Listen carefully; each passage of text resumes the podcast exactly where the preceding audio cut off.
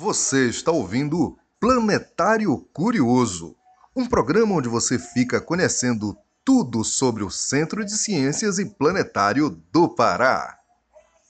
Olá pessoal, tudo bem? Eu me chamo Brendo Emerson, sou monitor da matemática do Centro de Ciências e Planetário do Pará e vou falar para vocês de como a matemática pode nos ajudar a enfeitar a árvore de Natal.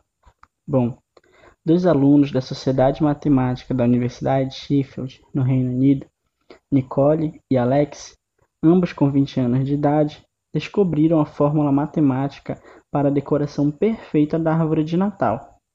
Os alunos dizem que não demorou mais de duas horas para deduzirem a fórmula que deixa sua árvore de Natal com a quantidade exata de enfeite, sem exageros e nem sem graça.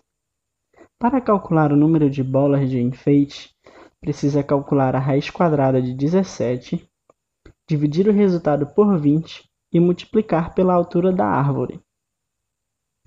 Para ter o comprimento exato de fitas, multiplicamos 13 por π, com valor aproximado de 3,14. O resultado dividimos por 8 e depois multiplicamos por 3. Para ter o comprimento do pisca-pisca, multiplicamos a altura da árvore de Natal por π com valor aproximado de 3,14. Há ainda aqueles que colocam uma estrela ou um anjo no topo da árvore de Natal. O comprimento da estrela e do anjo é calculado dividindo a altura da árvore de Natal por 10. Uma loja no Reino Unido tem usado essa fórmula para facilitar a venda dos enfeites e decorações de Natal a seus clientes e ainda disponibilizam uma calculadora para aqueles que têm dificuldades nos cálculos.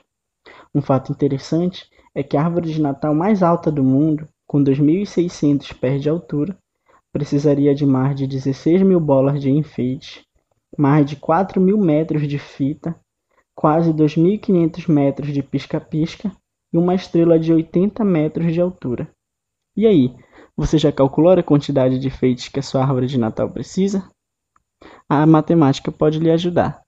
Bom, gente, desejo a todos boas festas, um forte abraço e até a próxima.